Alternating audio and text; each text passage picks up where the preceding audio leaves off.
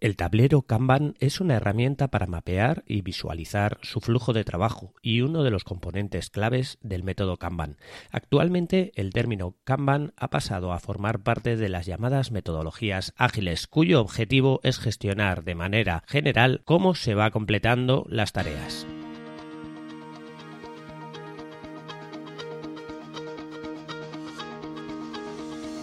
Hola, estás escuchando Proyecta, un podcast de Emilcar FM sobre dirección y gestión de proyectos, metodologías ágiles, Lean, productividad y mucho más. Yo soy Abel Yécora y os voy a contar todo lo que tiene que ver con este mundo.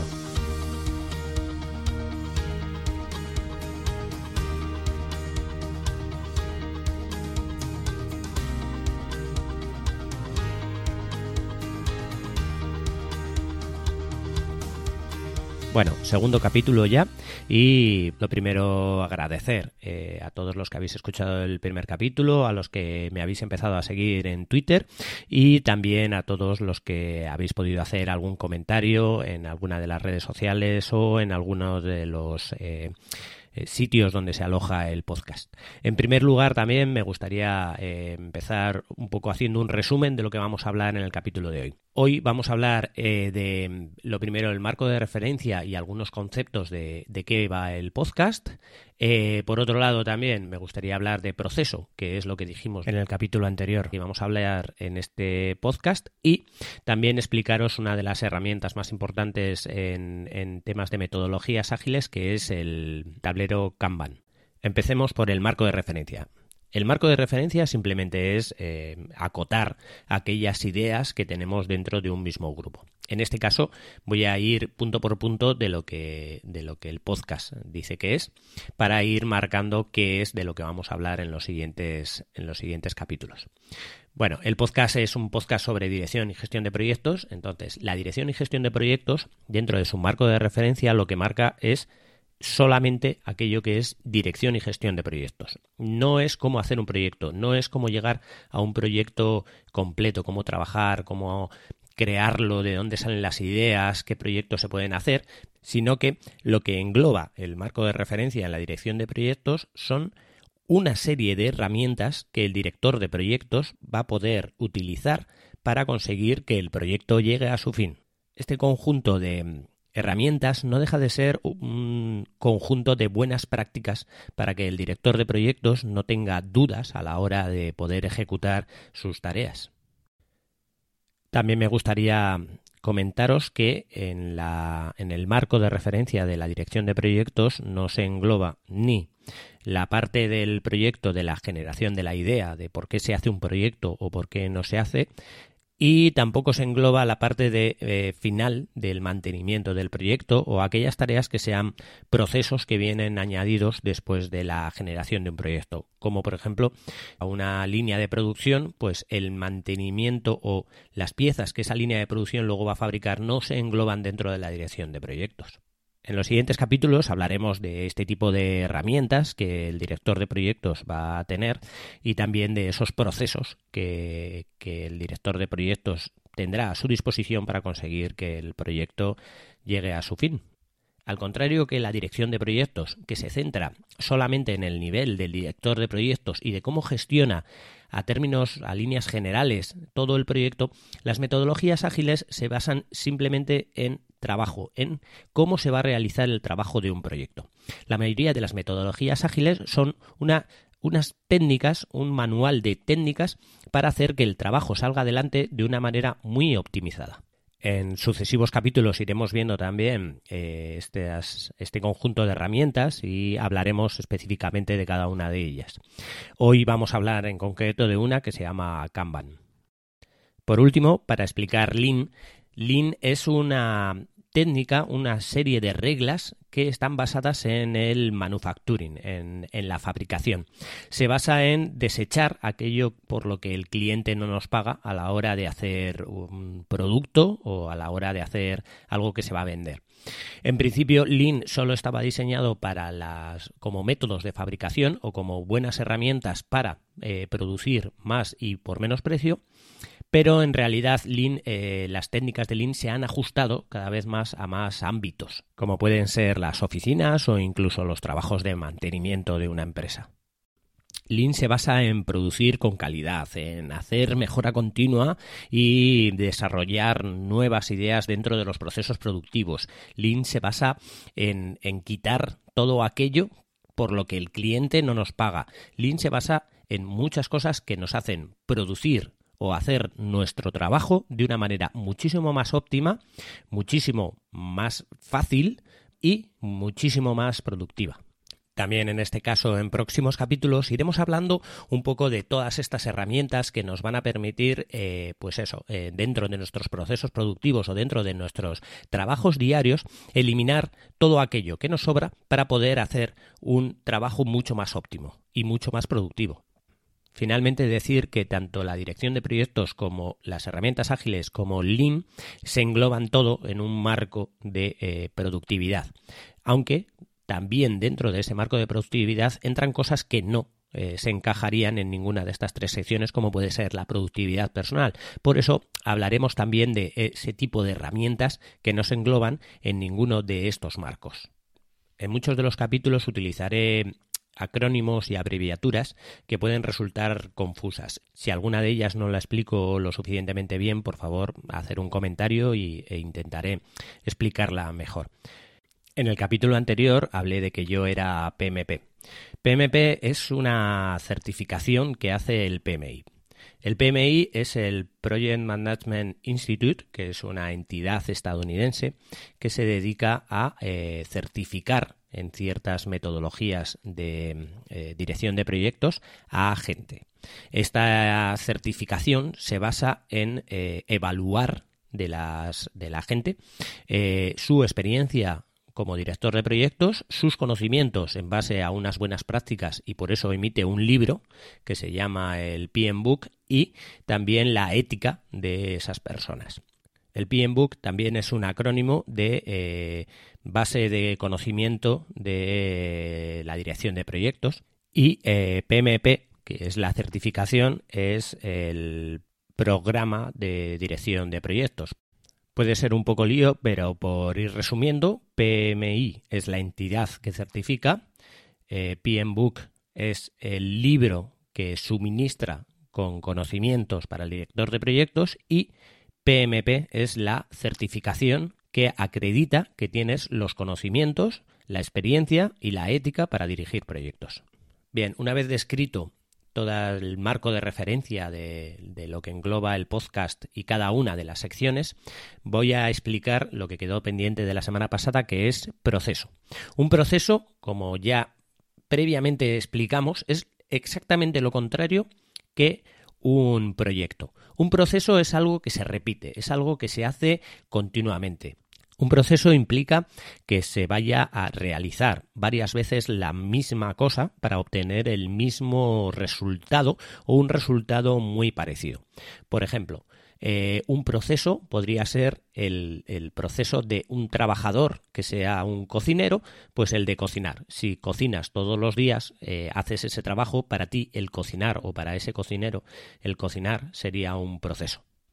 Los procesos normalmente siempre están eh, relacionados con lo que sería la manufactura, o sea, el fabricar piezas o el fabricar eh, cosas o el trabajo diario.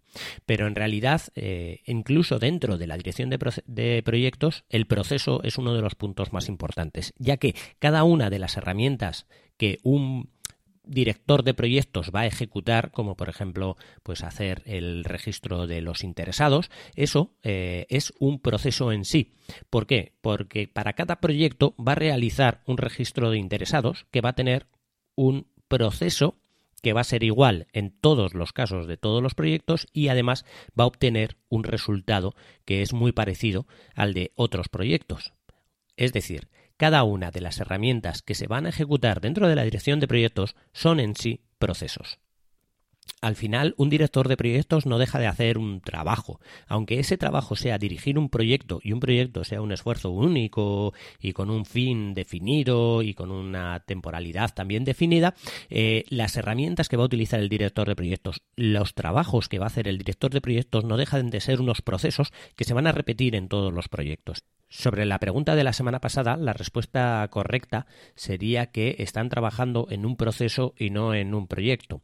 En la pregunta se marca concretamente que se está trabajando en la manufactura de un nuevo producto. Al trabajar en la manufactura en sí es un proceso de fabricación y al ser un proceso de fabricación es un proceso, no es un proyecto. Si estarían trabajando en desarrollar la línea de trabajo o la línea de producción de un nuevo producto, entonces sí que sería un proyecto, pero están trabajando en la manufactura de ese producto.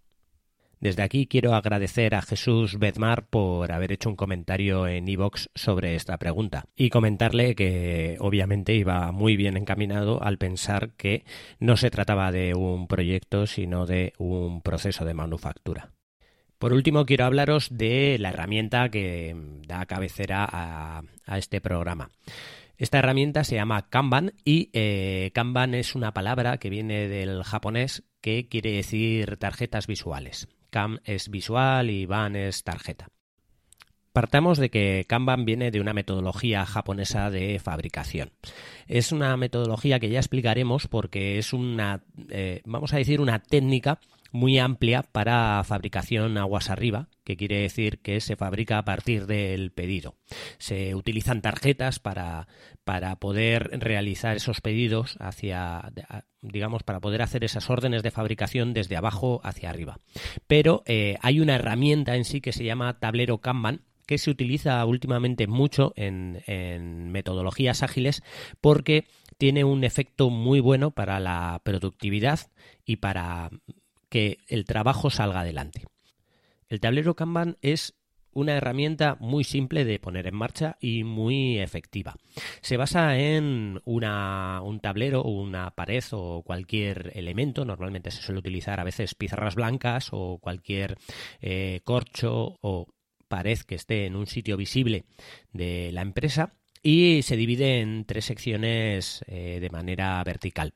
La sección de la izquierda será para poner eh, Kanban, para poner tarjetas, en este caso, eh, de tareas que hay que hacer. La sección central será para marcar las tareas que se están haciendo, mientras que la sección de la derecha será para dejar las tarjetas de las tareas que ya se han realizado. realizado. Entonces, eh, la manera de trabajar es, eh, se cogen tarjetas que pueden ser POSIT o, cualquier tipo de tarjeta, donde eh, se anotará cada una de las tareas que hay que hacer.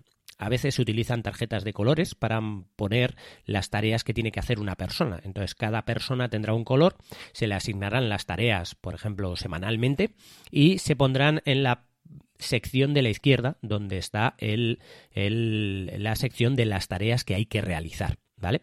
Entonces, durante esa semana o ese periodo de trabajo, eh, la persona que vaya a hacer una tarea eh, irá a su tablero Kanban, al tablero Kanban que es común, y eh, cogerá una de las tarjetas y la pasará de la sección de la izquierda que es de las tareas que hay que hacer, a la sección central. Entonces se irá a su trabajo y empezará a trabajar sobre esa tarea que ha dejado en la sección central. Cada una de las personas eh, cogerá una tarjeta de la, de la sección de cosas que hay que hacer, de tareas que hay que hacer, y las pasará a la sección de las tareas que se están haciendo.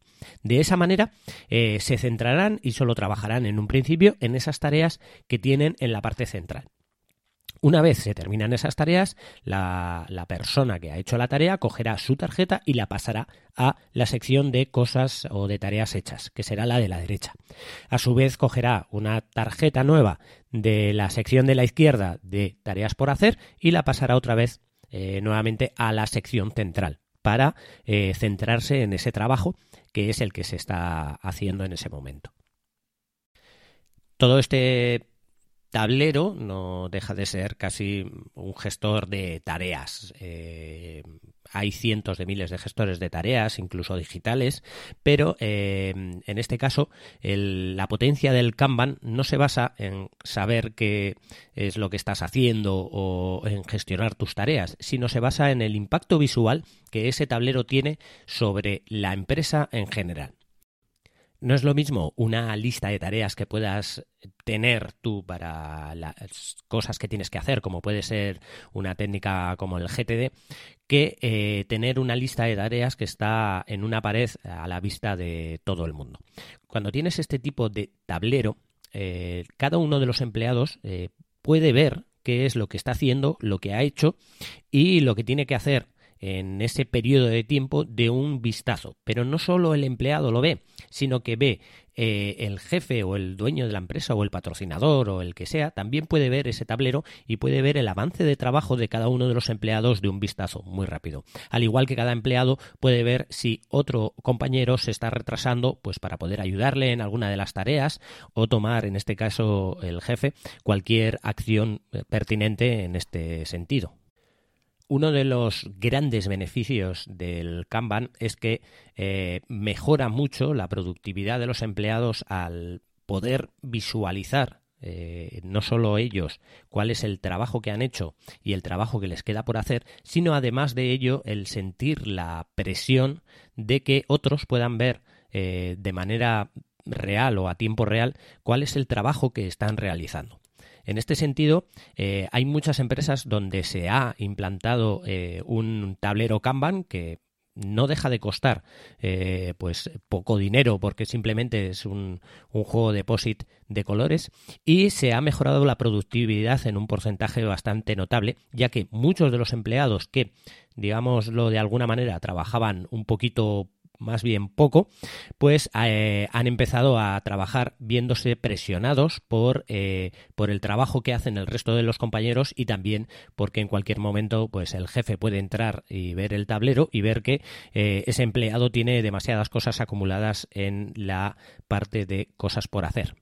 Aparte de esto, el tablero en sí tiene un componente de gamificación. Gamificación es hacer que las cosas que sean trabajo eh, se conviertan en una especie de juego. En muchos entornos de programación, eh, este tipo de tableros hace que los programadores en sí estén peleando o estén jugando contra otros programadores para poder hacer pues, los algoritmos más rápidos o algún tipo de trabajo de una manera más rápida. Quiero indicar que este, esta herramienta no ha sido diseñada para presionar a los empleados por encima de sus posibilidades. Simplemente que eh, lo que beneficia a la herramienta es a que una persona que no haga su trabajo se vea presionada por, por la por el resto, digamos, o por el tablero en sí para realizar su trabajo. Siempre que un trabajo no se realice por una cosa justificada, entonces nadie tiene por qué sentir vergüenza. Pero cuando un trabajo no se hace por bien procrastinación o por cualquier o porque se ha estado haciendo el vago, pues entonces se va a notar al principio eh, nada más de un vistazo sobre el tablero. También añadir que hay plataformas online que permiten tener un Kanban digital. Eh, mediante un navegador puedes acceder a, distintas herramientas que, te permiten tener un Kanban para poder trabajar en equipo. Esto viene bien para equipos distribuidos que están lejos unos de otros, pero eh, se pierde el efecto visual que tiene el tablero Kanban eh, sobre los empleados. En este sentido, cuando tú lo tienes todo el trabajo en una página web, implica que el resto de empleados tienen que entrar a esa página web para visualizar lo que, lo que están haciendo tanto ellos como, como el resto de, de empleados. Pero, sin embargo, un, un, tablero puesto en una pared eh, por la que pasa todo el mundo de la empresa y todas las personas, pues eh, tiene un efecto visual mucho más grande, ya que implica que, que es mucho más fácil que alguien lo vea, ¿vale? Alguien que incluso no tenga ninguna relación con, con el trabajo, como puede ser en algunas empresas de desarrollo, eh, la gente de oficina también puede ver el tablero Kanban y ver, pues, lo que hemos dicho antes, quién está trabajando menos o quién vaguea y quién es el que más trabaja o el que más se le ocurra.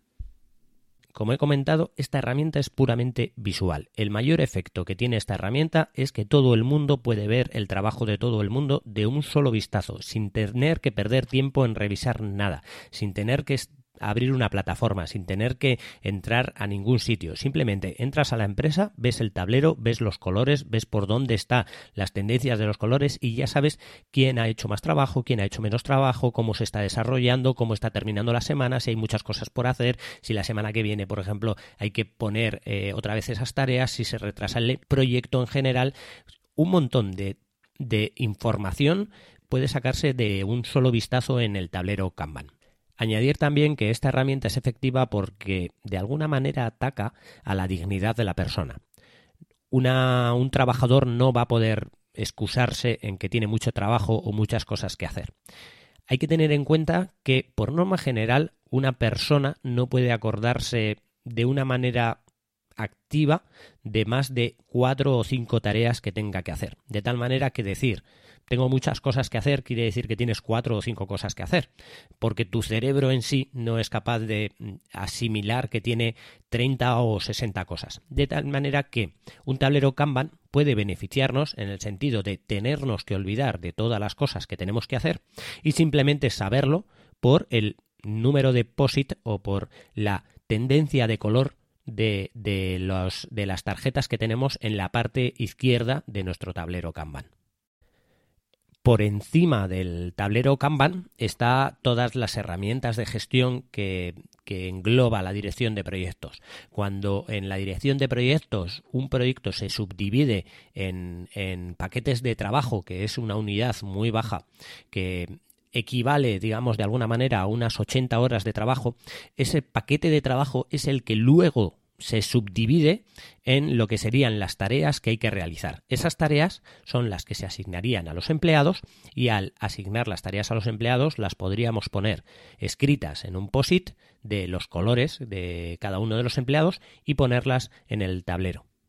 Esto quiere decir que a mayores el tablero Kanban beneficia muchísimo en saber cómo se está desarrollando el trabajo de un proyecto ya que si el trabajo va avanzando según lo tenemos planificado para el tiempo que tenemos planificado, quiere decir que vamos bien en el proyecto. Por eso, tanto las herramientas ágiles como la dirección de proyectos están muy ligadas, ya que las herramientas ágiles nos van a marcar cómo debemos de trabajar, mientras que la dirección de proyectos nos va a marcar cómo tenemos que gestionar un proyecto.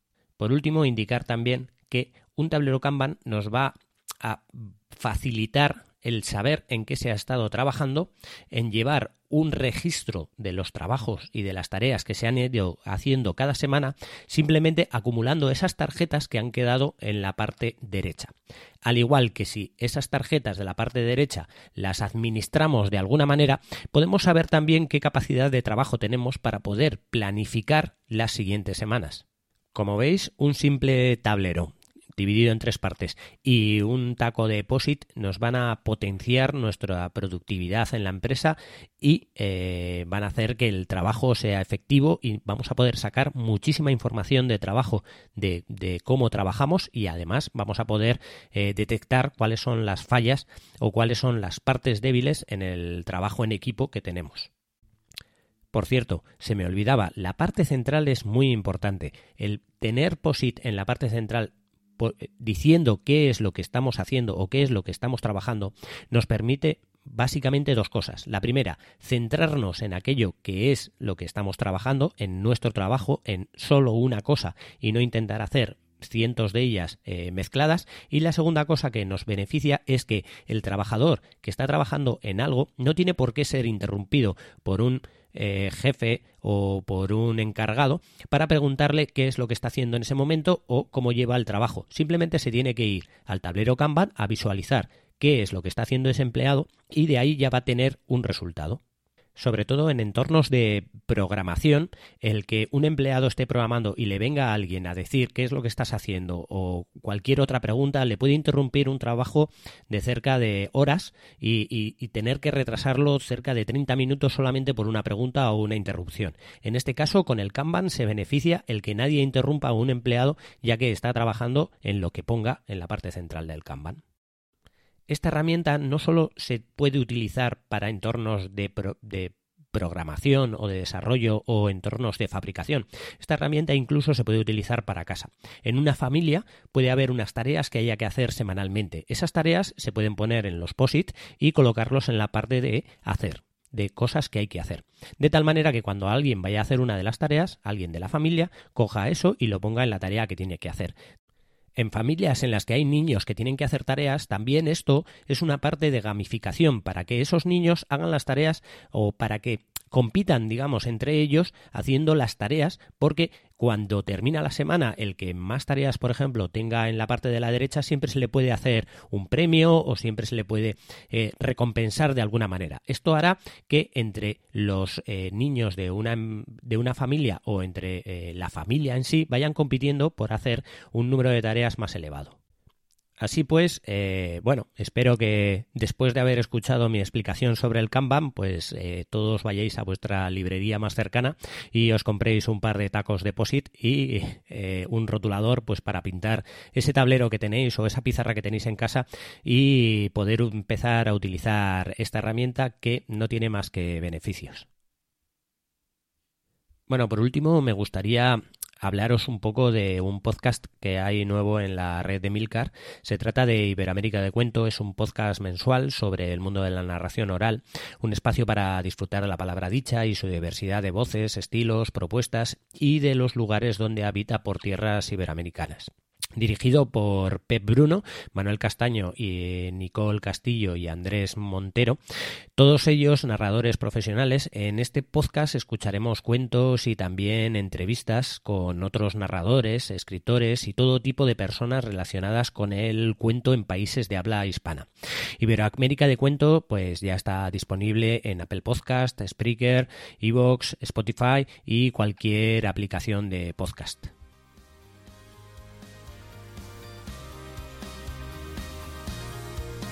Y hasta aquí el capítulo de hoy. Muchas gracias por escucharme. Tenéis todos los medios de contacto y la información y enlaces de este capítulo en emilcar.fm barra proyecta, donde espero vuestros comentarios. Hasta el próximo capítulo y no os olvidéis de que lo bien planificado, bien sale.